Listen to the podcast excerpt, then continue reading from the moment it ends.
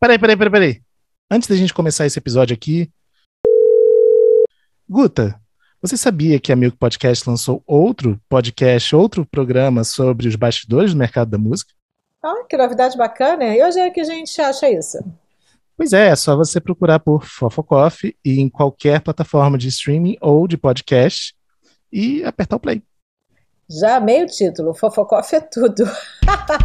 então vamos lá, te dou notícias. Não só dará notícias, como eu espero você como convidada também, hein? Convite aceito.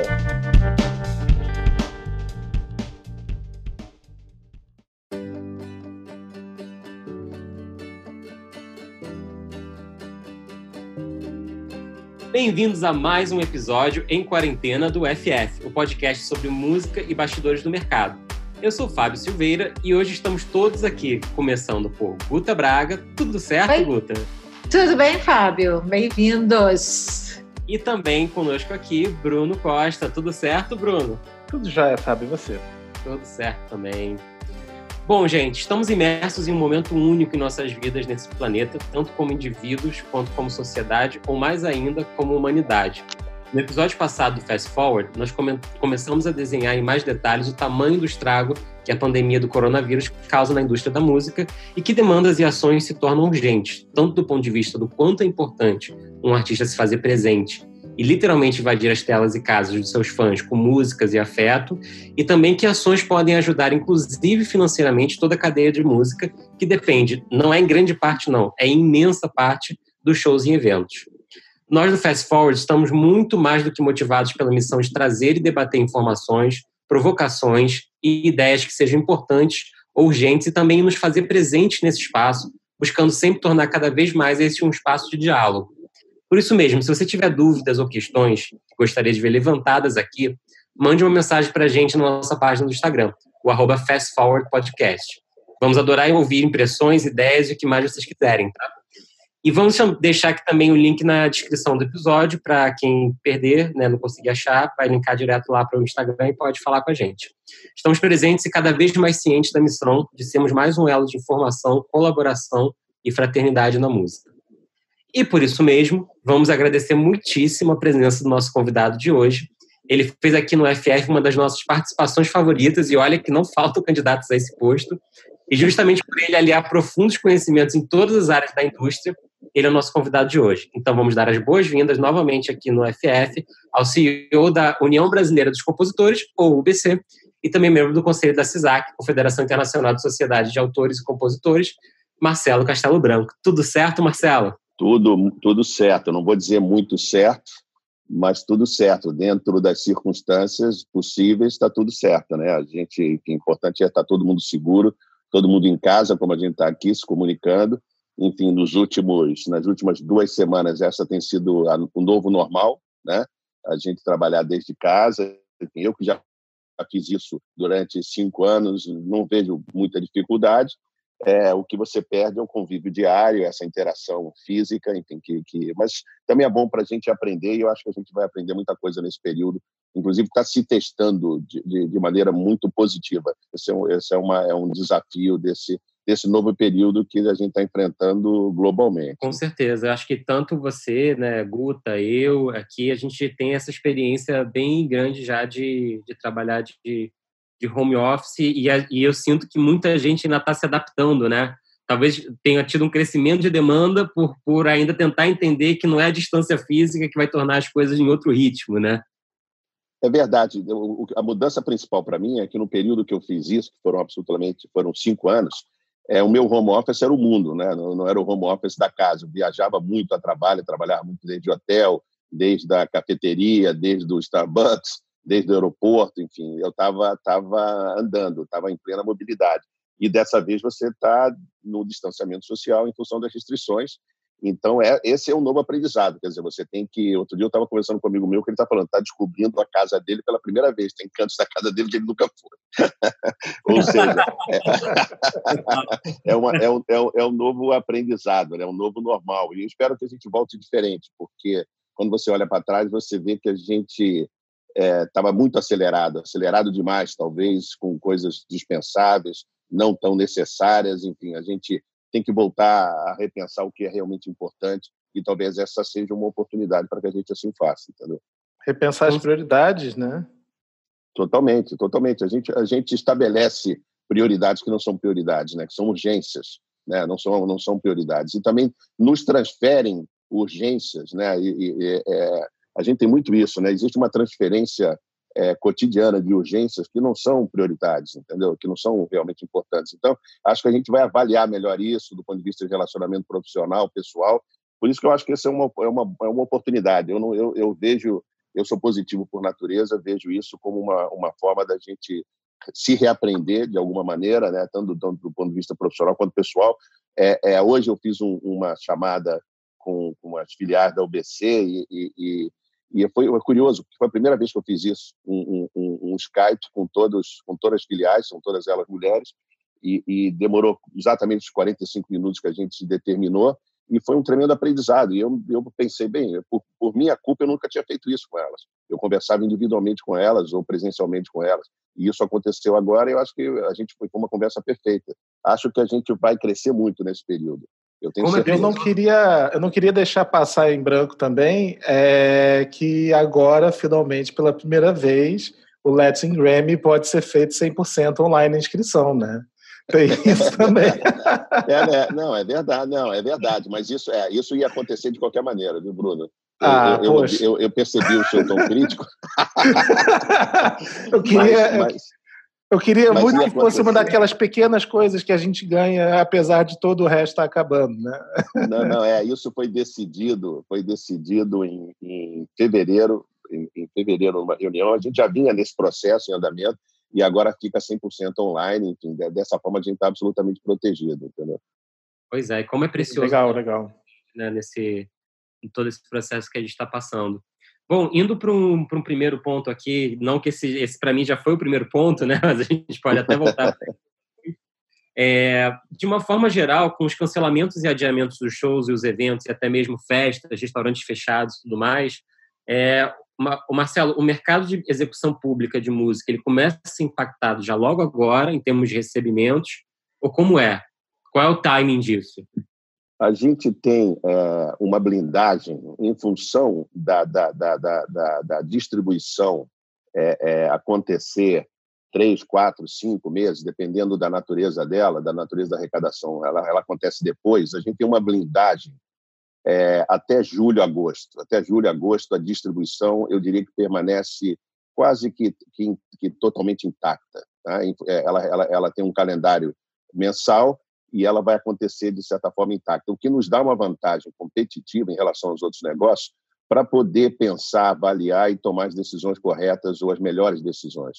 Né? É, é, não necessariamente corretos, porque, novamente, esse, o que está acontecendo com a gente hoje não tem precedente, não tem histórico, você não tem como, como, como como comparar com uma experiência anterior, ou seja, isso é tudo é um terreno novo para todo mundo, é um pântano novo para todo mundo, de certa maneira, onde a gente vai ter que aprender pisando e vai ter que aprender avançando. Mas do ponto de vista de distribuição, a gente tem uma proteção até julho, agosto. Do ponto de vista de arrecadação, lógico que o efeito é imediato. O efeito começou duas semanas atrás, é, com a suspensão de todos os shows e eventos, com, e agora, mais recentemente, com o fechamento de todos os bares, academias, restaurantes, ou seja, essas, essas áreas vão ter arrecadação zero no período é, onde essa situação se impor. É, e cinema também, logicamente, que é uma, é uma, uma área que cresceu muito nos últimos anos.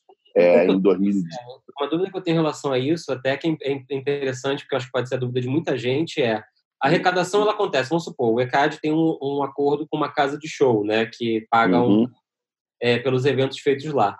Essa arrecadação ela acontece como se fosse mensalmente ou ela acontece de fato de acordo com os eventos que são gerados lá, ou seja, não tem eventos, não tem Você tem os dois modelos, é, você tem os dois modelos, mas no caso de casa fechada é arrecadação zero, lógico, não tem nenhum sentido você cobrar uma casa onde nada está acontecendo. Então, casa de shows fechado, Vivo Rio, ou Credit Car Hall, sei lá, ou, ou quilômetro de vantagem é, na, na barra, enfim, está fechado não acontece nada, assim como, como a, a academia, o restaurante, o bar, enfim, fechou, não tem como cobrar, e, e logicamente não teria nem sentido, seria absolutamente insensível da nossa parte cobrar, e, e não tem lógica. Então, essas áreas vão sofrer um, um, uma, uma, um impacto é, tremendo. A gente já vem trabalhando dentro de planos de contingência é, não só a nível do ECAD, no meu caso a nível do BC, e também em termos de CISAC. Como, como eu sou o chairman do board da CISAC desde junho do ano passado, é, é, eu converso diariamente com todas as sociedades e estou ouvindo histórias, enfim, é, italianas, espanholas, enfim, que são as mais graves, as americanas, que são mais pragmáticas, as francesas. Enfim, eu estou conversando com todas as sociedades e esse é um quadro global, cada um está se preparando. Semana passada com as sociedades da América Latina, enfim, está todo mundo passando pelo mesmo problema e pelas mesmas. Aí, nesse sentido, a gente tem, tem nesse momento, tem características é, é, comuns, porque fechou e é o lockdown nos Estados Unidos, quase, e aqui também. Então, esse impacto, no caso do Brasil, a gente está estimando de forma preliminar e incipiente, em função de que esse problema é um problema novo, a gente está estimando na ordem de 140 a 250 milhões. Vai depender da extensão do problema. Ou seja, você pode ter uma redução na, na arrecadação do ECAD esse ano por volta de 25%, 30%. Vai depender muito do prazo que essa situação persistir. Então, nos planos de contingência, o que eu recomendo, enfim, o que eu estou fazendo, sugerindo ao ECAD, o que eu faço no ABC com a, com a minha diretoria e, e, e, e, com a minha equipe, com o meu staff, é a gente está trabalhando três planos de contingência. Um plano de contingência de 30 dias, que eu acho prematuro, um plano de contingência de 60 é, e um, um, plano de contingência de 90. Agora, com a, com a discussão crescente e, de certa forma, ética da, da, da, da questão da, da saúde e contra economia, né? mas as duas é, elas se relacionam profundamente, é, já se começa a falar em liberações em, algum momento verticais, não mais e não isolamentos horizontais como a gente tem hoje, distanciamento horizontal, todo mundo em casa, enfim, mas são suposições, eu, eu acho ainda prematuras, e acho que nem o próprio governo claramente está tá, tá maduro para discutir e, lá, e, e, a gente tem que olhar para lá para fora o que aconteceu e a gente está olhando para o Oriente. Né? Eu já falei com a sociedade japonesa também, onde, onde dois, dois dias antes da Olimpíada a gente ainda estava discutindo um pouco o modelo que a gente, que a gente praticou no Brasil para comprar a Olimpíada, eles ainda estavam otimistas em relação a isso e realmente foi adiado, é, oportunamente, sabiamente adiado, enfim, está todo mundo fazendo conta. Eu diria que hoje está hoje tá todo mundo em casa, mas fazendo contas e contas terríveis, tendo pesadelos. É, dois, dados, interessantes que aconteceram aqui é a Dani Ribas, da, da, do DataSim, esteve com a gente semana passada e ela falou em um prejuízo estimado para a cadeia é, de live, né, baseado em São Paulo, de algo do, de em torno de 400 milhões de reais. Né? Soma-se a isso mais uma previsão de vocês aí na parte de arrecadação de algo em torno de 200 milhões, é, de 100 a 200 milhões, dependendo de quanto tempo dure, está perfeito é, nesse uhum. ponto a avaliação sua, né? Então, uhum. assim, é, é, somando um pouquinho esses, esses dados e essas projeções, de fato, a gente está é, num cenário um pouco difícil. Eu tenho conversado com muitos é, empresários, parceiros e amigos, né? Tanto de artistas de médio, pequeno porte, quanto de artistas de grande porte. É, no geral, assim, um deles me disse, se tiver shows novamente em julho, eu sou o cara mais sortudo do mundo, porque a nossa previsão é que volte, se voltar, em setembro. Então, a gente está falando aí de mais cinco meses é, de prejuízo em, em, eventos, né? shows e eventos, possivelmente restaurantes ou bares, de repente, voltem ao normal e já tem alguma arrecadação, né? Mas eu não sei se teria como medir a diferença de impacto de uma para outra também, né?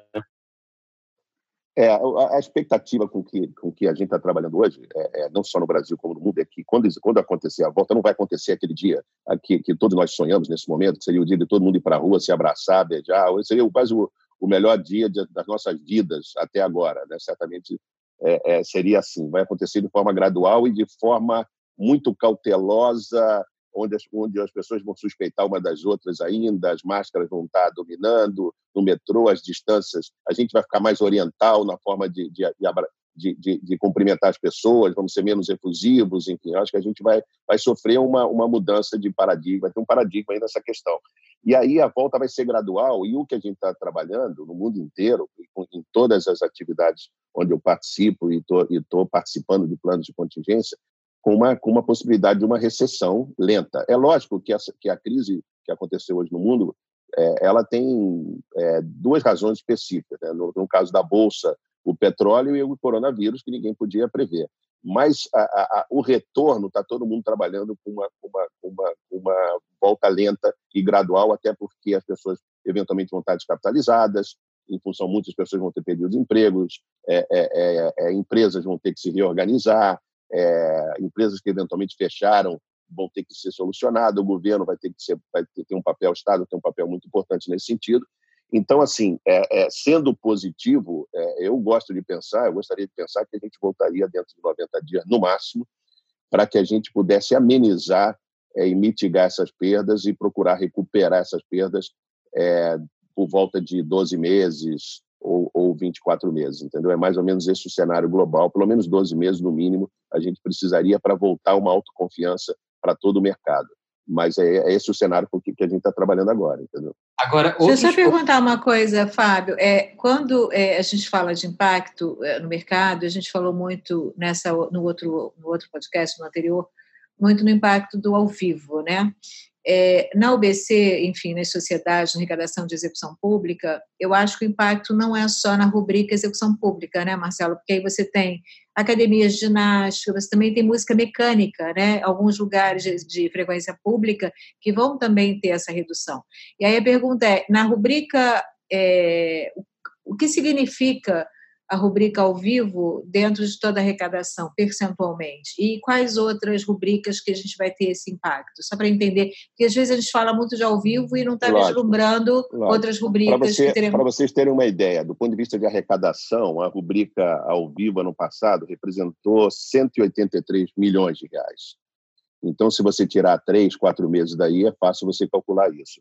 É outro que vai ter, é, é que é importantíssimo para a gente no Brasil, e é mais importante para a gente, comparativamente, do que para outras sociedades, é, é, a questão dos clientes gerais, dos usuários gerais. O Brasil é um país continental, com uma capilaridade de cobrança tremenda, é, é, e nessa área, no passado, a gente arrecadou 258 milhões. Né? Então, você também tirando três, quatro meses daí, você vai vendo os impactos. Essa área é a área do restaurante que está fechado, é a área que, do, do, do, da academia, do bar, do shopping center, excluindo daí, importante dizer, os supermercados. Né? Os, os, grandes supermercados, as grandes superfícies, Carrefour, Pão de Açúcar, que estão ganhando mais dinheiro do que nunca. Né? É porque, como, como toda crise, existem oportunidades. Então, os bancos digitais, os, os, os, os, os deliveries, enfim, a cidade virou, virou é, uma população de delivery o tempo todo. Se você olhar pela rua, você só vê iFood, Rappi, você vê essas pessoas circulando e, e, prestando um bom serviço, enfim. Então, tem essas oportunidades, mas essas são as, as, as áreas é, críticas, eu diria assim. Você soma isso à área de cinema, que ano passado a gente distribuiu, a gente arrecadou 28 milhões é, e, e, os cinemas estão fechados. Né? Então, é, é o problema. Eu, do ponto de vista do titular, isso que é importante dizer, Guta, do ponto de vista do titular, é, a área de shows ela afeta diretamente, quase que letalmente, o autor, porque aí só o autor recebe, né? A música não é, é uma música mecânica, só o autor recebe, e, e, e aí o, o, dano é, é gravíssimo. Por quê? Porque o, o autor, a grande maioria deles, não é intérprete, um grande, um, um grande contingente dos autores não são intérpretes, e, e, logicamente, dependem desse dinheiro para viver. Então, a gente está isolando para ver que impacto isso vai ter para esses titulares que têm essa natureza específica, que é o, o, o, uma, grande, uma grande maioria. Para a área de clientes gerais, é, é, como muitas das, das distribuições são feitas de forma amostral, e elas utilizam rádio, você ainda tem parcialmente uma distribuição pelo rádio, né? você ainda tem o benefício de, de, de receber algum dinheiro pela distribuição, do, a distribuição é, é, indireta e amostral que é feita pelo, pelo rádio. E na área de cinema, os, os produtores e os autores é, é, de música original para audiovisual, audiovisual ainda têm o benefício de ter a distribuição da televisão a cabo, é, que inclusive está crescendo, muita gente interrompeu uma certa tendência consistente que vinha acontecendo nos últimos anos de, de, de, de, de migrar do cabo cabo para o ATT, nesse momento a gente está vendo uma certa paralisação e uma, uma, um certo reaquecimento do cabo, é, é, não pode ser momentâneo, mas está tá, tá vendo isso, e da televisão é, aberta, né, que continua, e, e, ou seja, se você foi prejudicado no cinema, vou dar um exemplo para você. Por exemplo, o filme do, do Luiz Gustavo, que fez, que foi o, o nosso nosso campeão de bilheteria no passado, que fez mais de 11 milhões de, de, de, de, bilhete, de, de, enfim, de pagantes, migrou precocemente para a televisão. né? Estava com 11 milhões e 500 mil, alguma coisa assim.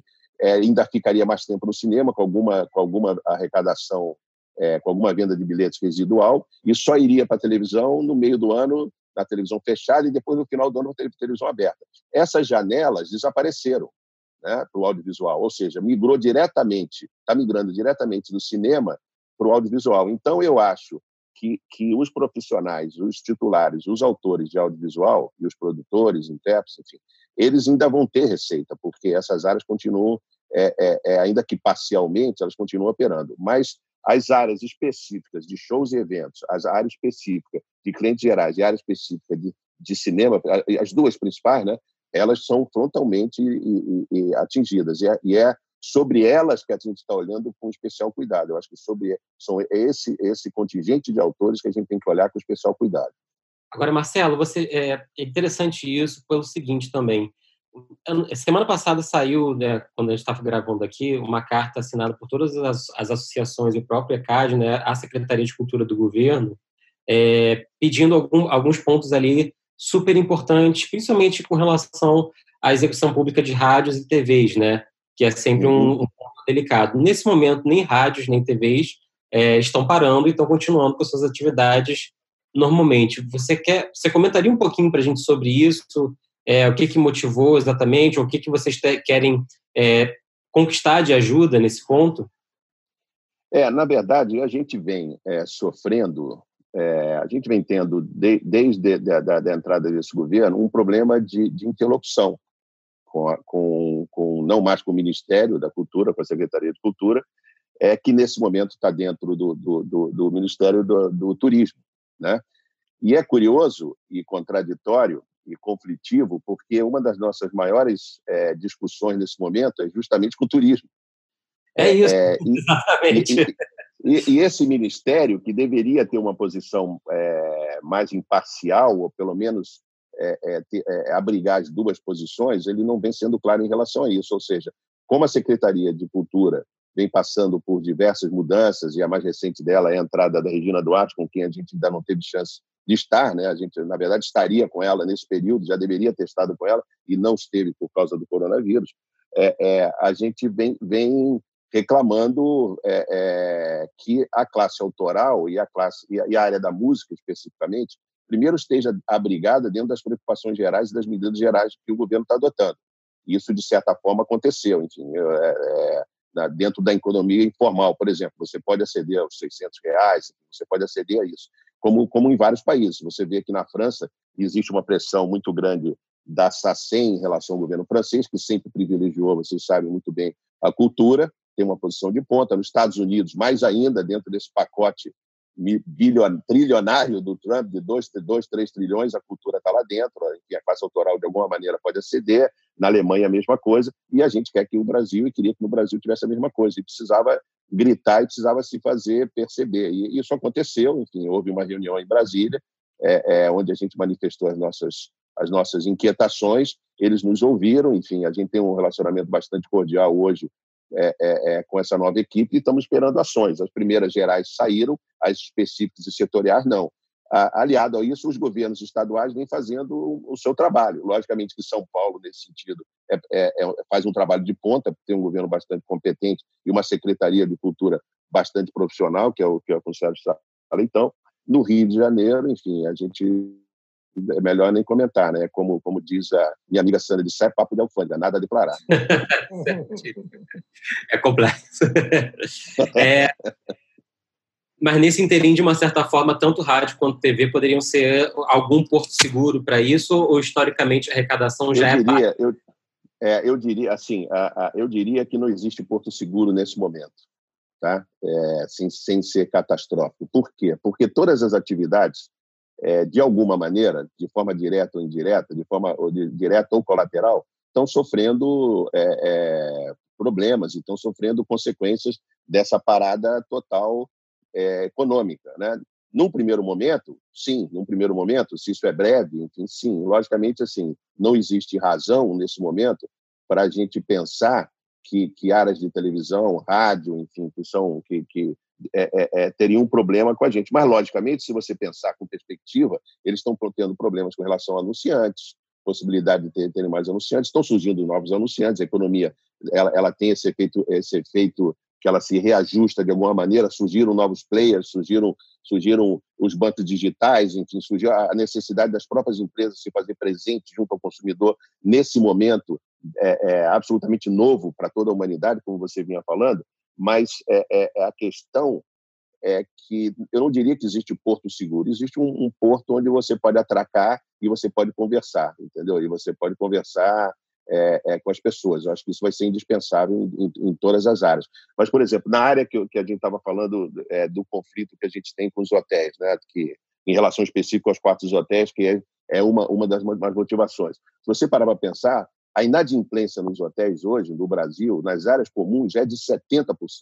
Quando você ouve os deputados e, e alguns deles, donos de hotéis ou, ou representantes é, indiretos e camuflados de, de, de, de hotéis, entendeu? É, eles sempre louvam o direito autoral, o autor tem que ser respeitado, que ser, é um mantra que eles usaram é, é, na, na, na audiência pública que a gente teve há um, cerca de um mês atrás, mas a, a, realidade é que o problema deles não é o quarto do hotel. A área comum, eles têm uma inadimplência de 70% entendeu? Então, então a, a inadimplência no Brasil, quando você vai para a rádio, também é grande, entendeu? Então, essa é uma prioridade nossa, é resolver essa questão da inadimplência em várias áreas e a carta para a Secretaria do Cultura tinha essa finalidade, falar de inadimplência em rádio, em televisão, inclusive, que a gente ainda tem, e, e, e, e falar também de, de, da questão lógica dos hotéis. E muitas rádios também, e muitas rádios também concessão dadas a políticos, né? Não podemos esquecer disso. Não.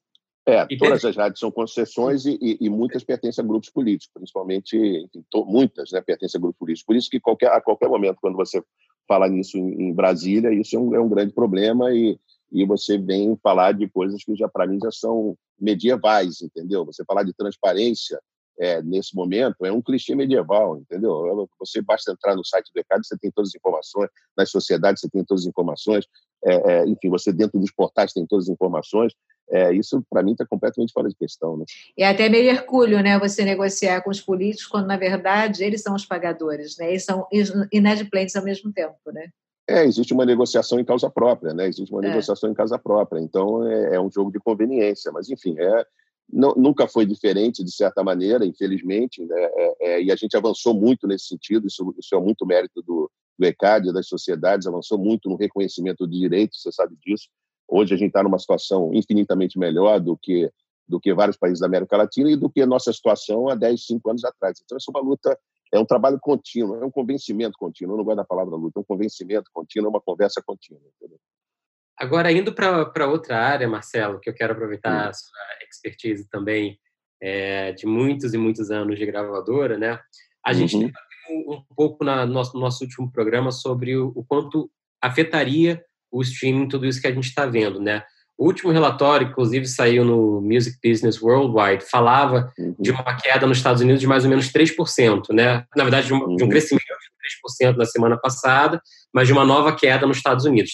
Cresceu 3% o top, o, o top, né? As músicas estão lá no top 200, mas teve uma queda, uma queda geral. A Itália, que todo mundo estava entendendo que tá, podia começar a se recuperar e crescer, teve uma nova queda é, em relação à última semana de março é, no streaming, né? É, a gente debateu na, no nosso, nosso programa passado um pouco a coisa da produção e do próprio lançamento, né? As pessoas, o próprio Fiotti que estava aqui falou, as pessoas escutam música muito em trânsito, muito fazendo atividades, muito né, nessas situações. Se as pessoas estão 100% em casa, pode ser que elas vão escutar música, mas talvez elas não escutem tanta música assim, né? Qual é a sua visão disso, assim, e os primeiros dados que a gente tem que, desde já, a gente sabe que são completamente insuficientes para prever com precisão o que, que vai acontecer? Verdade. Eu, eu acho, em geral, é, que existe muita precipitação ou na tomada de decisões ou na análise de dados, entendeu? É, é, eu, eu, eu prefiro esperar um pouco mais, porque é verdade que você que esse novo hábito ele não ele não era mapeável antes, né? Esse novo esse novo cidadão que está em casa vivendo confinado, vivendo em, em, em, distanciamento ou em isolamento, é, você não, não, não, não sabe como ele vai reagir. Tem cada um reage de uma maneira. Tem gente fazendo ginástica, tem gente fazendo terapia, tem gente enfim, descobrindo o que tem na sua casa, conversando pela primeira vez com o filho, com a mulher, enfim, sabe? Então, acho que, que as primeiras, os primeiros números que surgiram, é, para minha surpresa, porque quando tudo isso começou, eu pensei, do alto da minha ingenuidade, é, bem, o vídeo streaming vai subir, o que parece estar, estar, se confirmando, felizmente, né? O vídeo streaming vai subir, muita gente vai ver, vai ver mais televisão, vai ser uma grande oportunidade para você fazer isso. E o áudio streaming vai subir também, porque o hábito dentro de casa isso vai acontecer. O vídeo streaming, os, os números iniciais se confirmaram, o áudio streaming, os números iniciais nos preocuparam, né? É, lógico que foram tomadas amostras na Itália, na Espanha, não dá para usar esses dois países nesse momento que estão é, em profunda e justificada consternação, não dá para usar como medida. Mas os dados que começaram a chegar dos Estados Unidos e de outros lados, e também conversando com nossos amigos comuns, enfim, de companhias, não só aqui no Brasil, como fora, e regionais e tal, é, eu vi uma, uma posição, a, posi, a posição mais é, posi, é, é otimista é realista. Eu pensei que houve, houve, pudesse haver um crescimento e, e, e todo mundo está trabalhando ou, ou de forma flat, ou de forma sem crescimento, né, estacionária, ou com algum, com algum decréscimo, com alguma, alguma baixada, ou a uma eventual migração é, é, do, dos serviços da, de assinatura, de você estar tá assinando, para você voltar, eventualmente, provisoriamente, enquanto isso acontece, para para ouvir os comerciais, enfim, para não, não pagos, para os serviços não pagos. Tanto você vê que o YouTube cresceu, o YouTube, que é gratuito, cresceu, os outros estão numa posição ainda indefinida. Então, é muito cedo, eu acho que a gente precisa, no mínimo, de 30 dias para fazer uma análise global mais correta. É, é, existem novos, novos hábitos, sim, as pessoas estão, estão, se, estão dividindo o seu tempo, seu tempo de outra maneira, estão redescobrindo o seu tempo de outra maneira. É, eu espero que a gente tenha por aí, e a gente é, honestamente precisa, do ponto de vista da música, né, com, com, essa, com essa paralisia de shows, a gente precisa que, que e seria uma excelente oportunidade dos serviços online crescerem, especialmente no Brasil, onde a gente sabe que a gente tem muito potencial de crescimento. Já somos um país muito, muito importante nesse sentido, com muito potencial, mas podem acontecer crescimentos tremendos. Seria, seria a melhor notícia dessa, dessa, dessa paralisação se, se os serviços crescessem. Um problema que eu acho é que está havendo, de alguma maneira, uma certa canibalização entre eles, entendeu? Em vez da gente ver novas pessoas, existe muita migração de um serviço para o outro, a, é. ao invés da gente estar capturando novos, novos, novos ouvintes, enfim, novas assinaturas, que seria o ideal para todos nós, entendeu?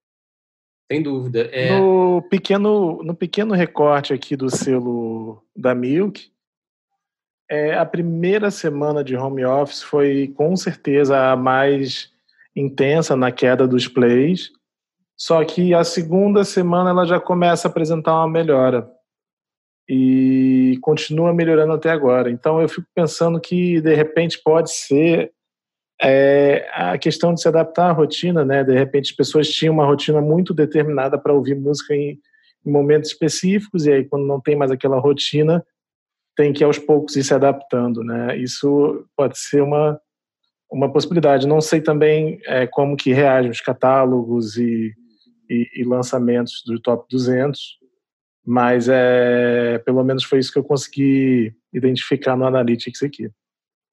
É, fora, fora do universo do top 200, né, que é que é a obsessão de todos, né, é, é, é, a gente já tinha uma característica que a música é, pré-ano 2000 é muito pouco ouvida no serviço de streams, até por razões de, de sociodemográficas, de idade, essa coisa toda.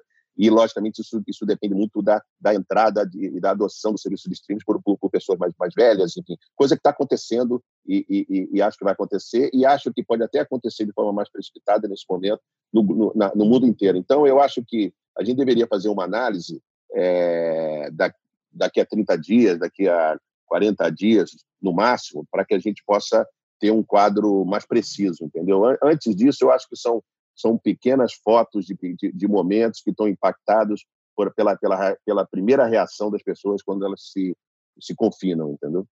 Sim, Perfeito. E aí tem, nós temos um caso até há alguns casos, né? Mas eu, eu acho que é bem interessante o caso pegar aqui um recorte, o caso da Universal Music Global, que anunciou uma série de medidas, né, para apoiar de de muitas formas, inclusive eles deram nome ao programa chamado All Together Now, Stay Connected, é um programa filantrópico deles lá fora, que, enfim, direcionou doações, fez uma série de ações, ajudou funcionários, ajudou prestadores de serviços, né, que, de fato, muitos dos que ficam expostos e têm a sua situação muito fragilizada são os terceirizados, né, que estão trabalhando ao redor da indústria, e, ao mesmo tempo, disponibilizou ferramentas para artistas, né, ou orientações e ferramentas para artistas gravarem música e vídeo de forma remota, né? Se não me engano, até equipamentos também eles tomaram essa iniciativa lá fora. Então, de fato, existem, existe um caminho, existe uma preocupação, porque também eh, tem, tem uma outra questão, né? Alguns lançamentos prioritários estão sendo atrasados, né?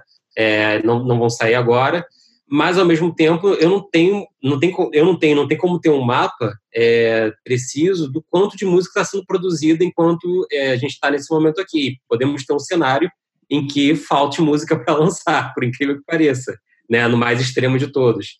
Mas é, muito... eu, eu, eu desculpe, desculpe eu, eu acho é, que, que a gente vinha tendo uma realidade excessiva de quase 40 mil lançamentos dia, né, em todas as plataformas. Isso é muito. É, isso é muito, é muito mais oferta que, que, que uma possível demanda. Acho que isso vai se autorregular de certa maneira. Por outro lado, esse é um, esse é um grande momento de criação. Né? Os artistas com quem eu tenho conversado nesse período estão todos imersos em criação. Eu já recebi aqui três, quatro músicas maravilhosas desse momento, é, é, é, é porque as pessoas estão criando. Enfim, você sabe que, que a agonia e, e o isolamento e, e, a, a, falta de perspectiva são alimentos fundamentais para a criação é, é, então, eu estou muito positivo em relação a isso, ao que vai sair desse período de hibernação obrigatória ao qual a gente foi submetido. Mas, assim, a, a, a, minha preocupação, né, a nossa preocupação maior, é assim: primeiro, eu tenho, a gente tem que ressaltar que o coletivo da música no mundo inteiro, especialmente no Brasil, é, foi o primeiro né, de muitos que realmente agora a ter uma atitude muito solidária, a sair, a, a, existe uma invasão de lives hoje é, você abre a geladeira, sai um live da geladeira, entendeu? Você está vendo todos os artistas na sua casa, é, várias empresas. A gente mesmo na OBC teve uma ideia inicial de fazer e depois eu achei que seria demais porque está todo mundo fazendo e, e nossos titulares estão presentes em todas elas. Então, ótimo. Então, assim, a, eu acho que o coletivo da música merece um, um, um, aplauso em relação a isso, entendeu? Porque ele, ele especialmente no Brasil, onde ele, ele, ele mais recentemente ele tem sido demonizado, né, de forma injusta, no momento que, que a sociedade passa por essa questão gravíssima, ele, ele imediatamente saiu e, e, generosamente saiu e estão todos nas casas, nas nossas casas hoje. Né? Hoje eu, eu vou desligar vocês aqui e vou, tá estou vendo não sei quantos lives de artistas que eu gosto e de maneira absolutamente despojada, é, é, é, realmente na sua casa. Isso, isso eu acho muito importante. Por outro lado, a gente está preocupado, no, no, nosso caso, no Brasil, a gente distribui direitos para 380 mil titulares. Né? No caso da CISAC, a gente está falando de, 40, de 4 milhões de criadores. Esses 4 milhões de criadores, hoje, estão passando por um momento de agonia, porque a maioria deles são, são, são trabalhadores informais, como o cara que vai que vem consertar o teu fogão ou que vai consertar a tua geladeira, entendeu? É, é, é.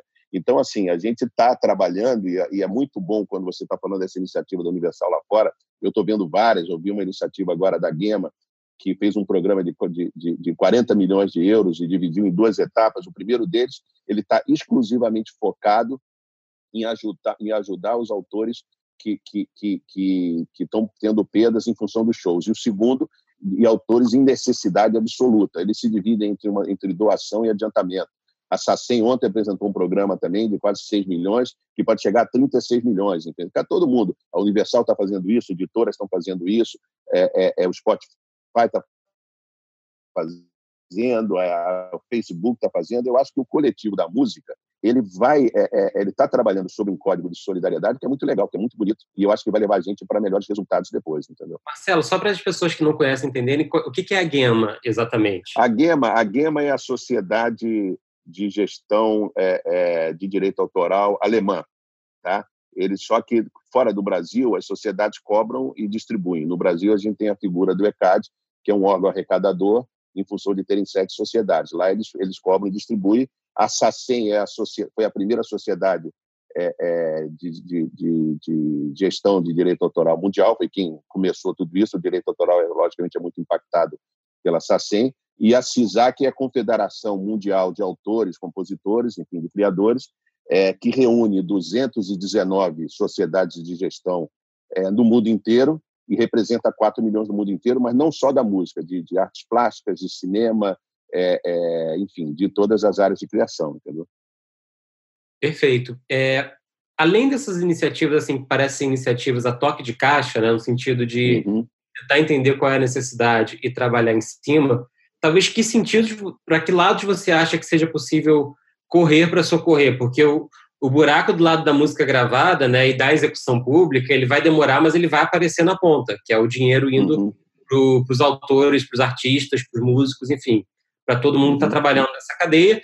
Isso sem falar no impacto que será maior ainda em toda a cadeia que está ao redor desses artistas, né, porque são é, técnicos, holds, é, gerentes de marketing, equipe de digital, são, é, um, é um número de profissional imenso gravitando aí ao redor, né? Então, na verdade, o raciocínio muitas vezes é como colocar, como é, ajudar o artista para o artista ajudar todos ao redor.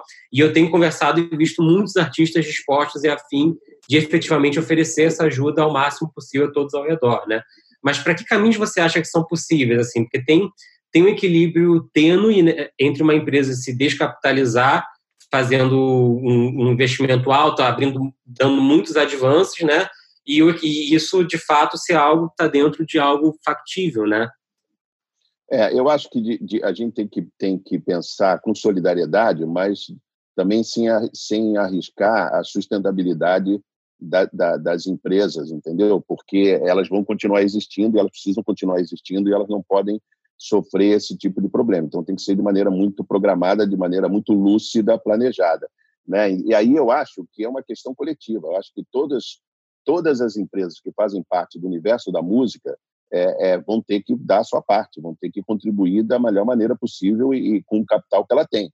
Né? O capital, seja humano, seja o capital financeiro. Isso, isso de alguma maneira, já está acontecendo e existe iniciativa nesse sentido. Do ponto de vista da gente no ECAD, o que a gente fez foi tentar agilizar, está sendo tentar agilizar distribuições, além das distribuições já programadas, a gente está tá, tá, tá buscando agilizar e antecipar distribuições é, é, para que a gente coloque mais dinheiro no mercado. Quanto mais dinheiro a gente conseguir colocar e distribuir para os titulares de direito, é, é, e antes, né, melhor para eles. A gente consegue mitigar. O problema futuro a gente vai encarar lá na frente. Agora você tem que viver um pouco essa questão, mas sem ameaçar, logicamente, a saúde financeira das empresas. As outras empresas vão pensar é, da mesma maneira, entendeu? Eu estou pensando como fazer isso do ponto de vista da OBC, além, além do, de, da, da, questão do ECAD, né, da, do, do, fato da OBC ser uma das sete sociedades e contribuir para esse planejamento dentro do, do ECAD, e as empresas ao redor também. Então, acho que a gente vai ter que exercer isso. É uma coisa que acontece muito nos Estados Unidos, a gente não tem o hábito de fazer isso aqui. Essa filantropia não, é, não, não, não faz parte do hábito latino, até em função da que, que, a gente não pode. A gente tem uma realidade completamente diferente. Né? Então, eu sempre, sempre me surpreendi quando eu vou para o Grammy americano e eles fazem uma na noite anterior eles fazem um evento com a com a fundação do Grammy que é Music Cash e eles arrecadam nessa noite 7 milhões de dólares. Uau, eu nunca vi eles arrecadarem menos de 7 milhões fazendo leilão. Eu eu, eu já vi vários, eu fui a vários, por McCartney, Bruce Springsteen, então, e eles arrecadam e distribuem para essa fundação e a fundação que cuida dos Estados Unidos é, além do problema de moradia, tem um problema muito grande na área de drogas, essa coisa toda, eles são perfeitamente operativos. Então, é, e, e, dentro dos Estados Unidos, essa filantropia e de outros países da Europa já está absolutamente assumida pela sociedade, e inclusive com, com incentivos fiscais. O próprio governo te dá incentivos fiscais para atuar dessa maneira. Aqui a gente vai ter que se reorganizar, mas é um bom momento. Então, a gente está vendo os movimentos que estão que estão surgindo, até liderados por, por, artistas, como o movimento, o coletivo 342, em relação às favelas, Rio de Janeiro, entendeu? Que eu participo. Enfim, está cheio, de, tá cheio de gente fazendo. Tem muita gente de valor fazendo muita coisa. Tem muita responsabilidade social acontecendo no Brasil nesse momento. Acho que é um, é um novo momento onde, mais do que nunca, a gente precisa que isso aconteça e cada uma das empresas e cada um dos coletivos vai ter que dar a sua contribuição. Agora, uma das coisas que a gente discutiu no, no último programa, pegando um gancho exatamente disso que você estava falando, foi a falta é, de uma organização central no Brasil, como uhum. existe em outros países, que de fato fizesse uma interface do mercado da música com o poder público, é, que falasse em nome do mercado como todo. Né? Aqui são sete associações de execução pública, né? Tem o ECAD, que cuida da arrecadação desses direitos. Existe a ProMúsica, que é a Associação dos Produtores Fonográficos Principais, principalmente majors. Tem a BMI, que é a Associação Brasileira de Música Independente, ou seja, os produtores independentes, mas não tem ninguém fazendo essa, esse, essa, esse, todo mundo falar entre si, né? Obviamente eu vejo muitos esforços seus, como, como profissional que conhece muito bem todo mundo e está sempre sensibilizado e tentando trabalhar em prol do mercado, mas não seria a hora, de repente, de existir um órgão ou alguma, alguma instituição que falasse pelo mercado, ou a gente vai ser muito desunido sempre nesse sentido e tentar sempre cada um olhar para o seu filtro? É, eu acho, eu acho assim, quando você olha para fora, também é uma, é uma certa ilusão achar que isso acontece lá fora, entendeu? Porque é, essas, essas organizações e as sociedades, por exemplo, você tá, que você está colocando de gestão, elas representam um pedaço do mercado. Lá na Alemanha tem a GEMA e tem a GBL, que representa o direito conexo. Nos Estados Unidos é um pouco parecido com o Brasil. Você tem as CAP e BMI mais cinco sociedades, entendeu? E cada um está fazendo o seu. Logicamente, você está. Eu acho que é importante são os coletivos conversarem. Né? Isso a gente já começou a fazer aqui. Eu tenho conversado com os editores, tenho conversado com as gravadoras, a gente está conversando. O, que, que, o que, que cada um de nós pode fazer, idealmente de forma coordenada, para ajudar o coletivo como um todo. Isso também está acontecendo lá fora. Né? Então, você está vendo. E, e, e, nesse momento, você tem novos players no mercado. Você tem os agregadores, você tem os, as plataformas digitais, que têm uma importância fundamental nesse mercado, e cada uma delas está fazendo o seu, e, e, e, de certa forma, estão fazendo juntos. Né? Tem gente se aliando. Né? Nos Estados Unidos a gente se aliou, no, no, pela, pela parte do Grammy a gente se aliou a um esforço é, é, de várias, de várias é, é, empresas que estão empreendendo e que estão trabalhando nisso. Aqui no Brasil acho que vai ser a mesma coisa, está acontecendo já. De, talvez, de maneira menor, de maneira mais limitada, de acordo com as nossas limitações, mas já está acontecendo. Não tem é, em nenhum lugar do mundo, é, pelo menos nos países democráticos, né, é, é, onde não existe um estado de força, como, como na China, na Rússia, né, que as pessoas são, por exemplo, são confinadas em, em dois minutos e nunca mais saem das suas casas até, até receber a, a orientação para fazer assim, é, é, existe um coletivo de música que é muito maior do que uma organização só. Então a gente está tá condenado, no bom sentido, a se entender, a se coordenar, a combinar ações, a comunicar ações para que a gente possa atender e responder de maneira eficaz a uma situação absolutamente inusitada.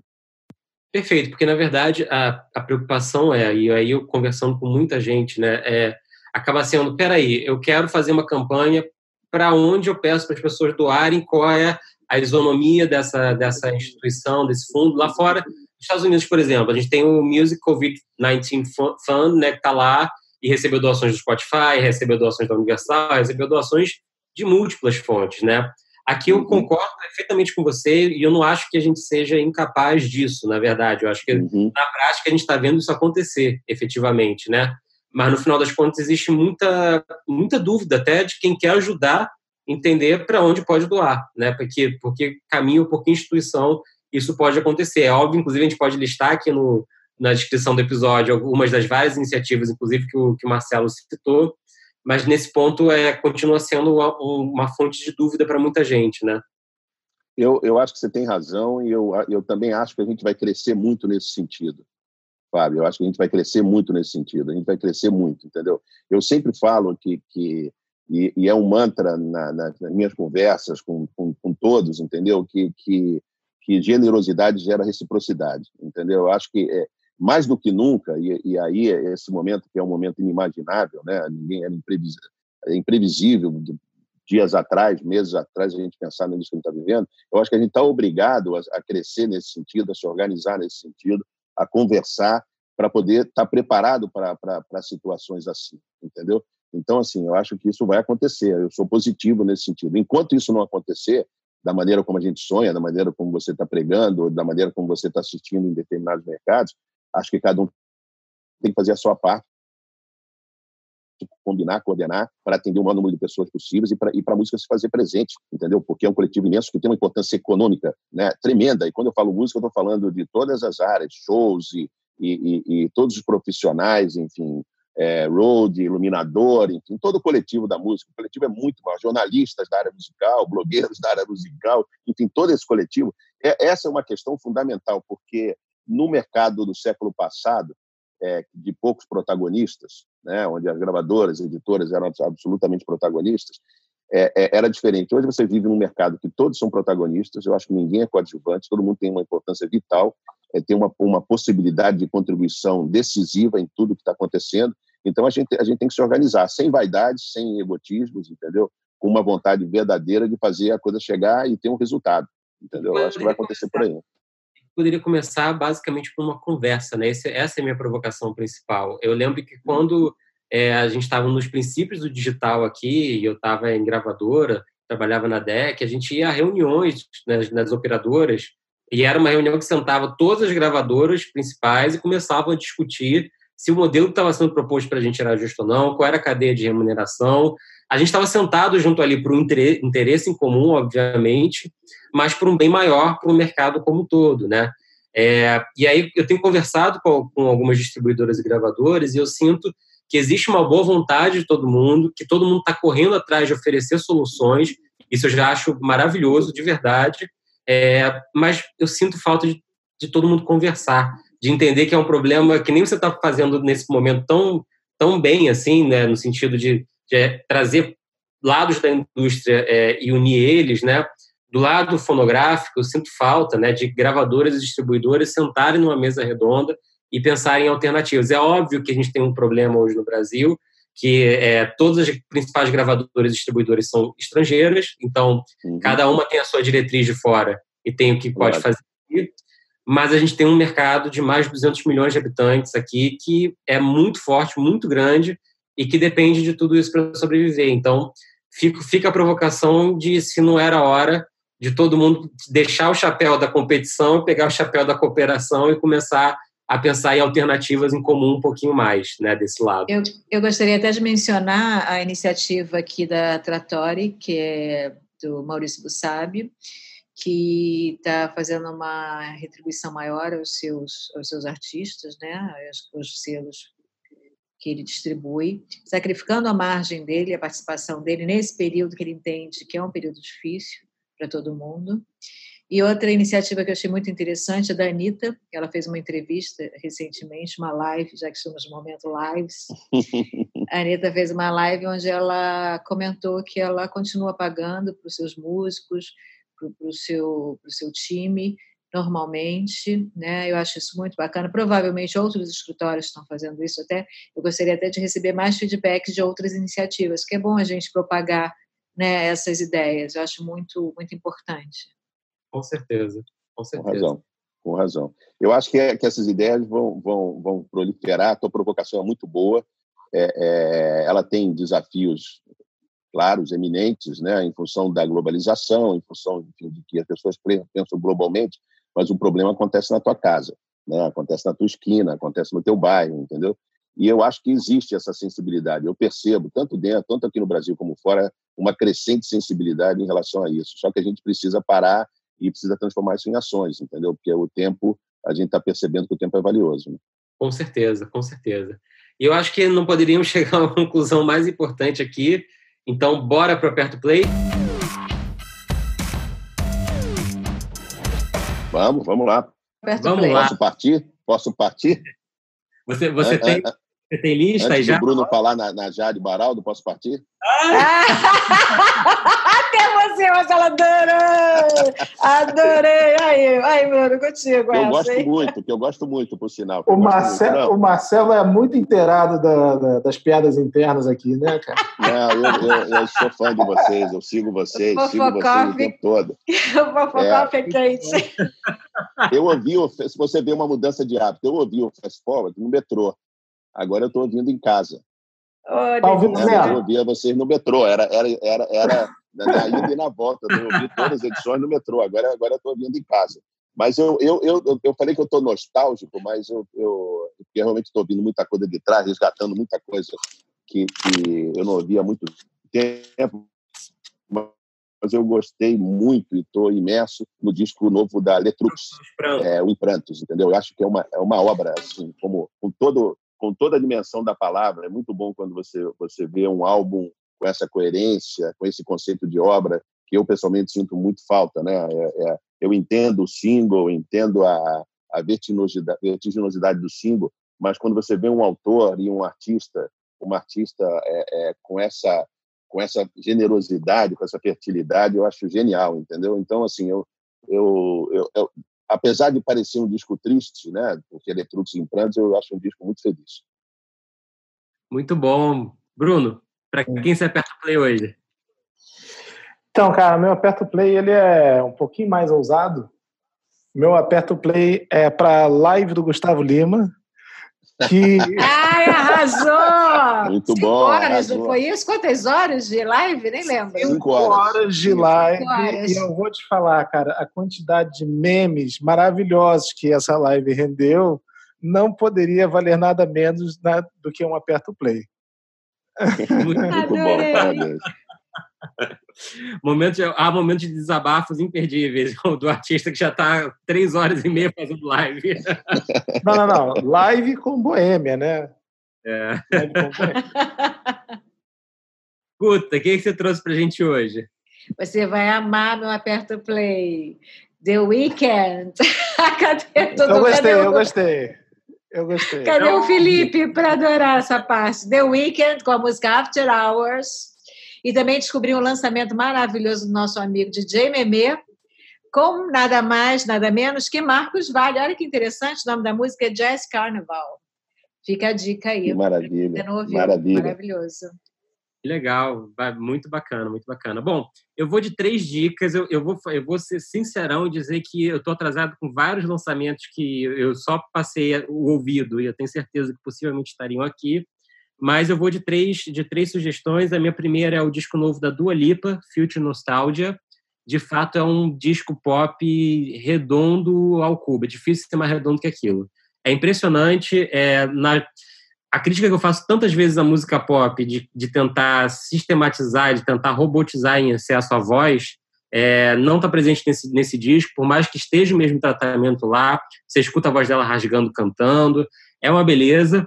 É, o único, porém, ou que pode ser uma coisa divertida, é que é um disco com muitas referências, né?